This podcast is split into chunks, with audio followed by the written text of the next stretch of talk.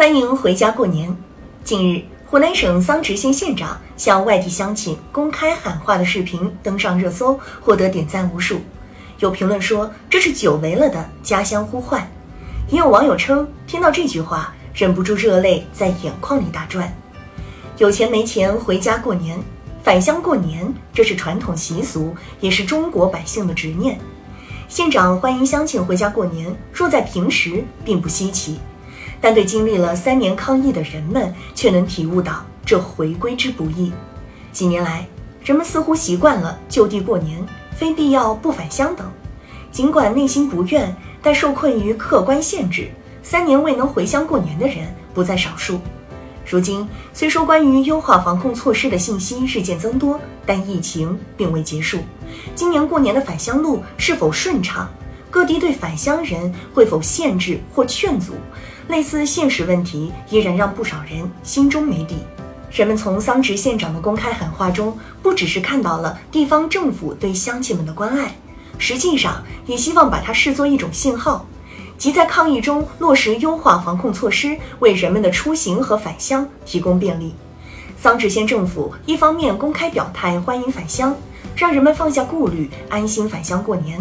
同时又提醒大家返乡不忘防疫，做好个人防护等，乡情呼唤不忘政策宣讲，收获感动的游子们恐怕也会对故乡防疫措施更加支持。持续三年的防疫中，我们抵御住了一波波罕见疫情的冲击，最大程度地保护了人民的生命健康，成就举世瞩目。但某些地方基层的过度防疫措施也造成不少人的心理抵触。随着疫情变化。国家不断优化防疫政策，提倡科学精准防疫。